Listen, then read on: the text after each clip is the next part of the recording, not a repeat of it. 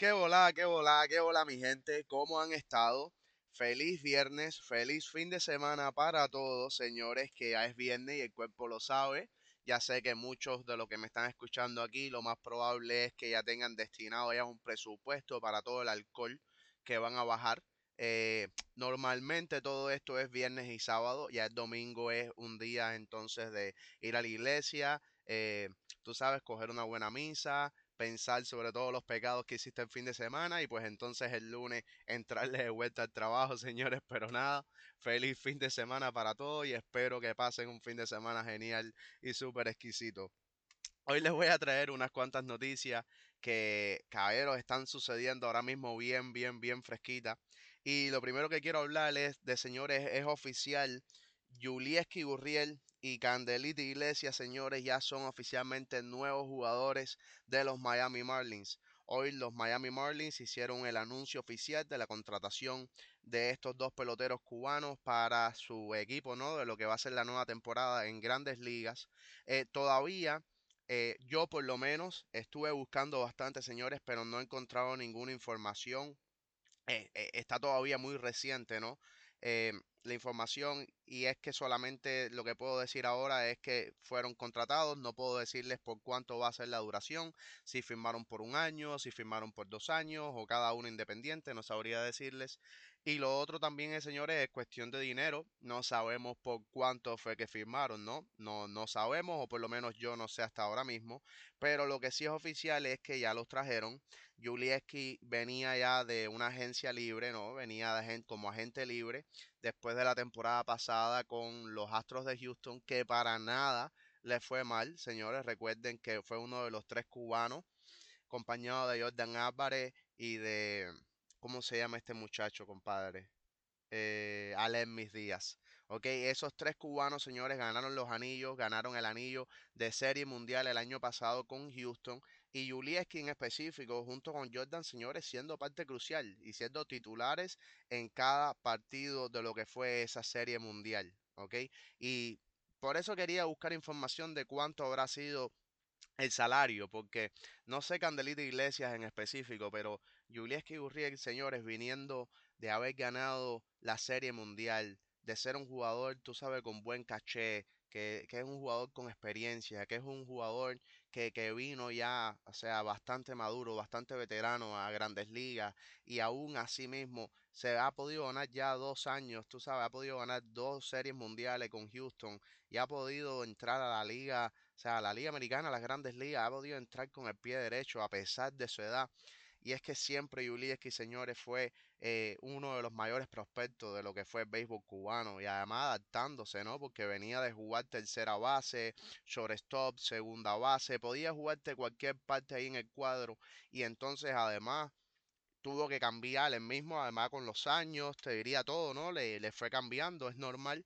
Y ha cogido unas libras y está más heavy y está jugando una primera base exquisita. Que allá en Houston me hubiera encantado también que hubiera seguido, pero yo no sabía que venía para, para los Marlins. So, eh, desde el primer momento hubiera estado contento, pero siempre tuve esa interrogativa, ¿no? De eh, eh, contra, ¿para dónde se irá? Los Houston de verdad no lo van a mantener, tú sabes, está de más tener a Yulieski pero bueno, ya vemos que está en los Marlins y no puedo estar más contento porque, señores, esto va a ser de que yo vaya a ver más a los Marlins.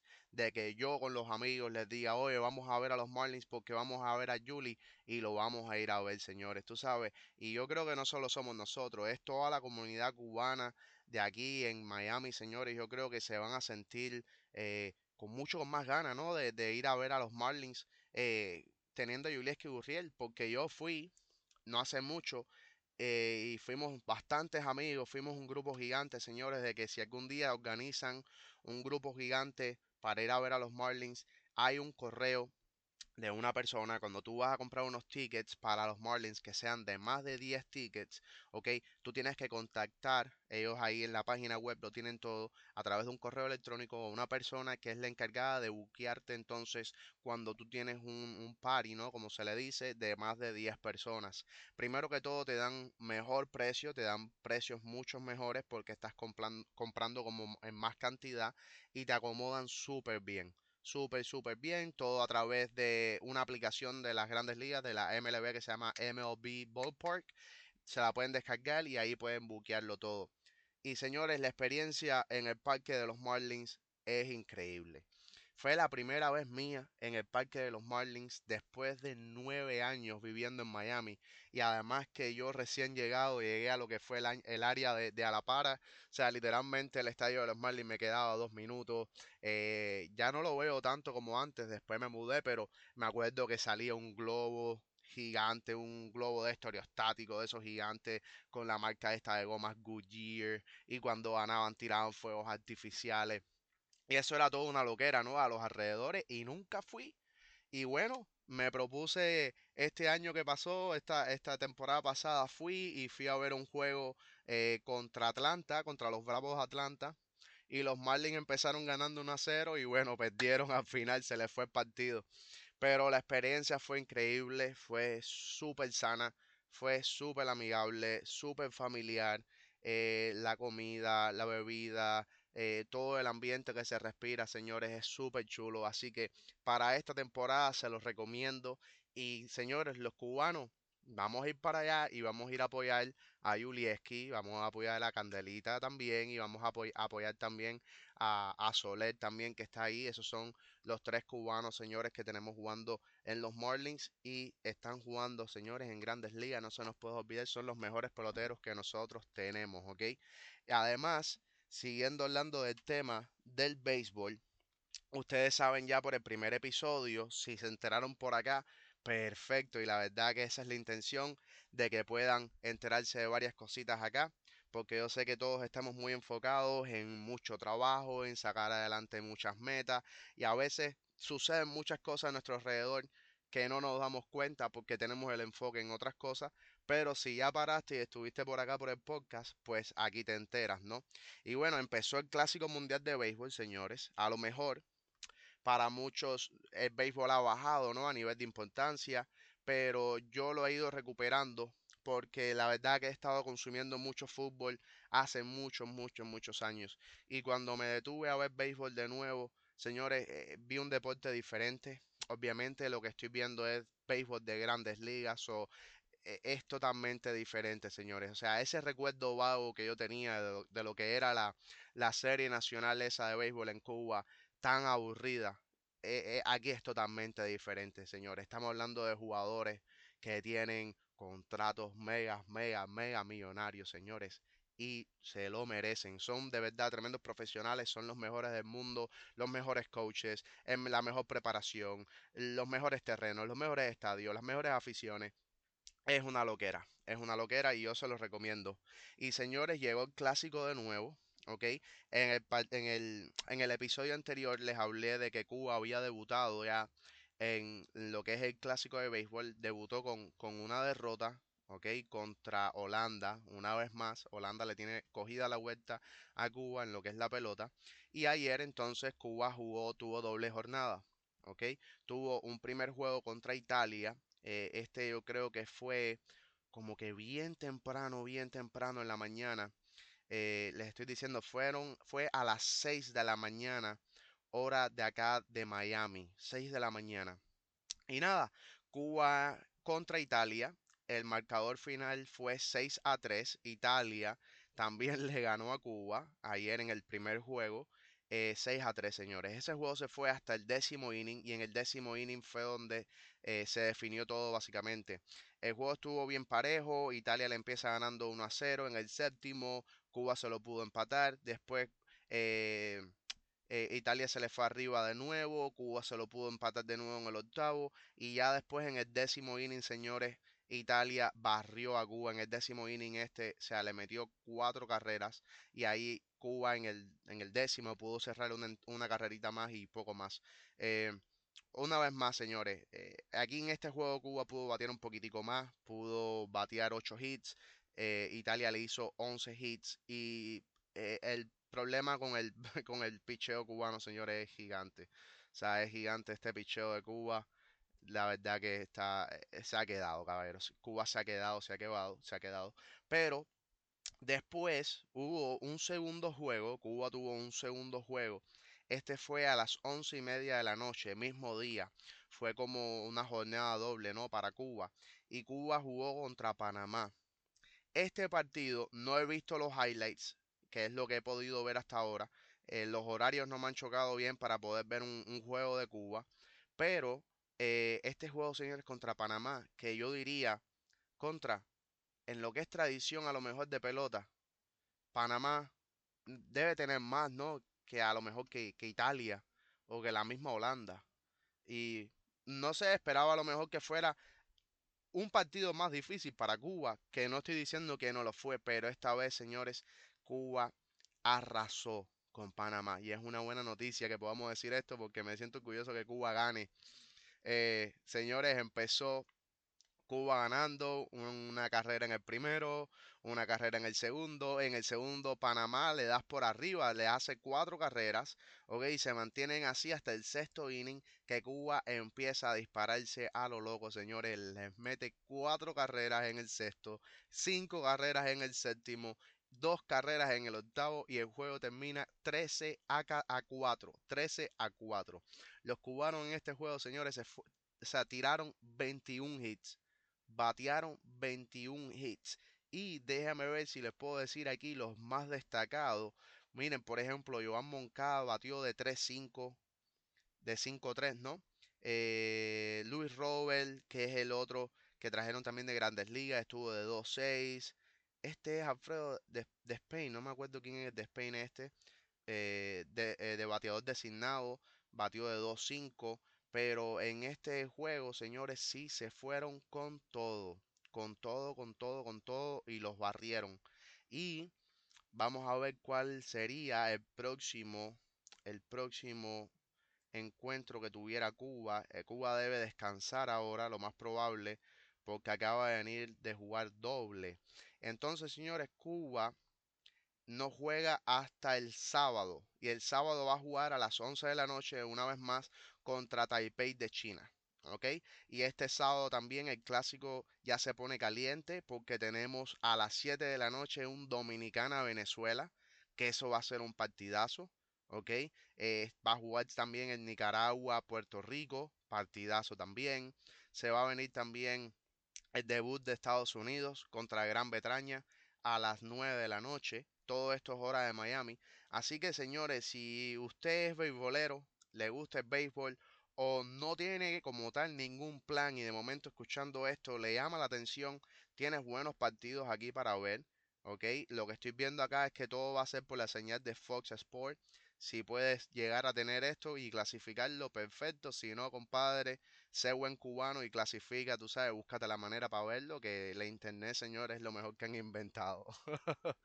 pues me encanta, me encanta, me encanta poder hablar de béisbol aquí con ustedes y hablar de lo que ha sido, tú sabes, todo el, la firma ¿no? de, de Julieski con los Marlins, que lo más probable es que me compre la camiseta de él, el jersey de él, y de poder hablar del béisbol aquí, del equipo Cuba, y manteniéndonos con Cuba y con la cubanía, señores.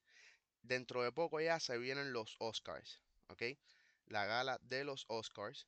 Y eh, estuve mirando quiénes son, tú sabes, los nominados y, todo esto. Y la verdad que hay muchos nominados que yo ni siquiera entiendo. O sea, yo no es que no entienda, es que ni siquiera conozco las películas, no las vi, no sé.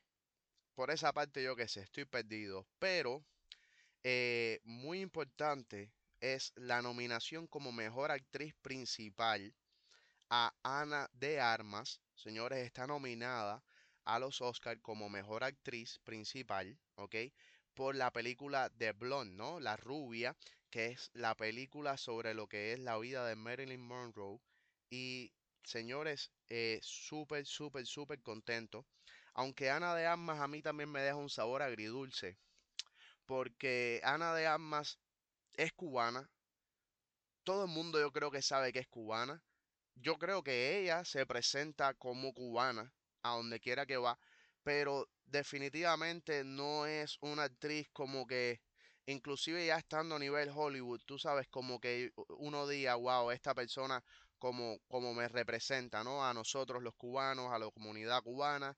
Eh, obviamente ella está mucho más fina, ella emigró para España cuando era jovencita y empezó a hacer toda su carrera hasta lo que es ahora fuera de Cuba, ¿no?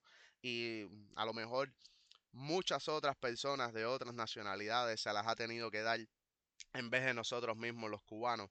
Pero al fin y al cabo es cubana, señores, y es un orgullo ya que esté nominada, además de esa película que acaba de hacer, ¿no? De, de Blonde, que está durísima. La película creo que fue producida en Netflix, por Netflix, y bueno, ahí es donde yo creo que la mayoría de las personas la han visto. Pero increíble. Y está nominada, ojalá que lo gane. Ok, señores, y esto va a ser, los Oscars van a ser creo que el día 12, si mal no recuerdo. Les voy a decir, les voy a confirmar ahora. Y va a ser el domingo, este domingo a las 12, ok, a las 8 de la noche. Eso es a las 8 de la noche, no sé si decirles de acá, de la hora de Miami. Tienes que estar pendiente si de pronto eres un friki, ¿no? De lo que es todo lo que es el cine. A mí me encanta el cine, pero no estoy bien arriba de esto. Pero sí vi que ya se venían los Oscars y entré.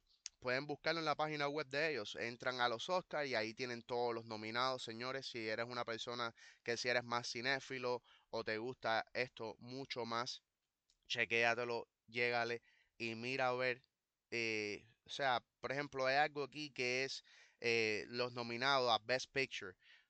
Esta es mi ignorancia. Yo no sé si el Best Picture es como la mejor película, ¿ok? O si es como a, la mejor foto, está la mejor dirección, está la mejor banda sonora, está el mejor cortometraje, está el mejor animado, eh, está el mejor actor, la mejor actriz, eh, el mejor actor de, de, soporte, ¿no? El, la mejor actriz de soporte. So, hay varias denominaciones de lo que son eh, los nominados, ¿no? Y, las categorías.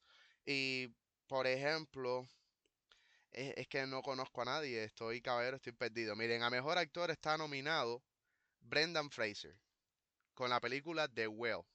Está también nominado Austin Butler por la película de Elvis.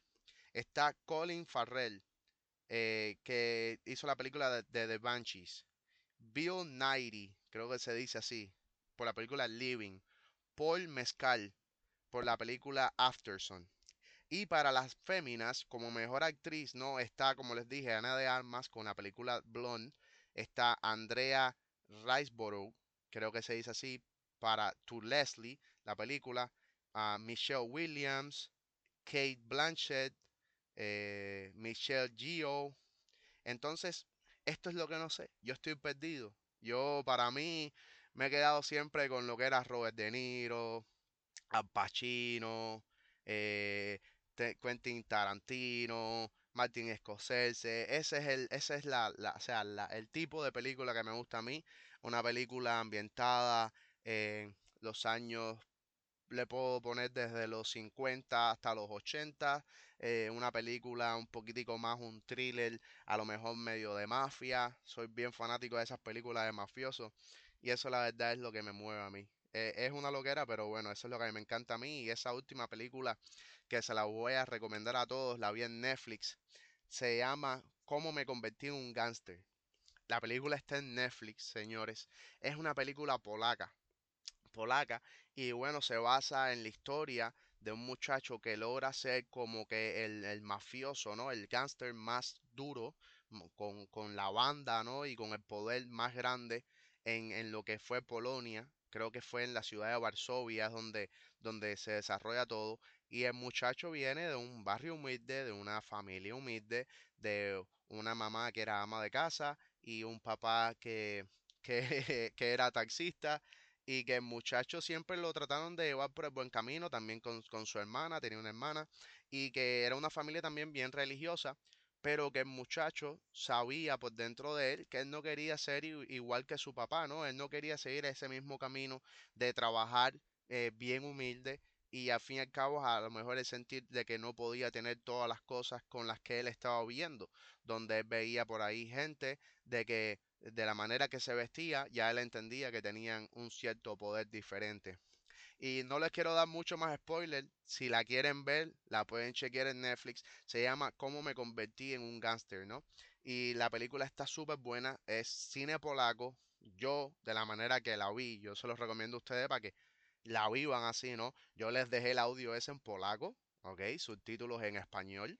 ¿Ok? También deben tener el audio porque es original de Netflix, también producida por Netflix, así que pueden ahí echársela y vaya, gozar. A mí me encantó la película, el final es súper inesperado y la película durará poquitito menos de dos horas, pero tienen la verdad ahí un filme para, para, para, vaya, para disfrutar si eres de las personas que te gusta como este género, de cómo una persona empieza desde abajo y lo que llega a ser. Y entonces el final ya se lo dejo para ustedes para que la vean. ¿Ok? Y es así. Y pronto, pronto, pronto, señores, lo próximo que se viene es el día de San Patricio, San Patrick's Day. Ya viene ahí a la vuelta de la esquina. Para serle más específico, estamos hablando de que es el día 17. Sobre exactamente ¿ok? El viernes que viene, señores, va a ser Saint, Patrick's Day, ¿ok? Y, cuando pensé en hacer este contenido y hablar de San Patrick, señores, es, lo hago con una finalidad bien personal, ¿no? Eh, porque me toca a mí bien, bien, bien personal. Eh, hace par de años que yo la verdad no celebro. Aquí ustedes saben que muchas personas lo único que necesitan es darle una excusa eh, para, para celebrar. Y San Patrick yo te diría que para algunos eh, es una de esas excusas. Para mí no lo ha sido. Últimamente la verdad que no. Pero tengo muy buenos recuerdos, señores, de San Patrick. De mi tiempo cuando trabajé yo en Flanagan's. Flanagan's es un restaurante, bar casual. Yo te diría que bien, bien, bien popular aquí en Miami. Donde te diría que si no es tu lugar favorito, no importa. Yo estoy seguro que más de dos, tres veces al año vas al Flanagan tuyo local, el que te queda a ti más cerca.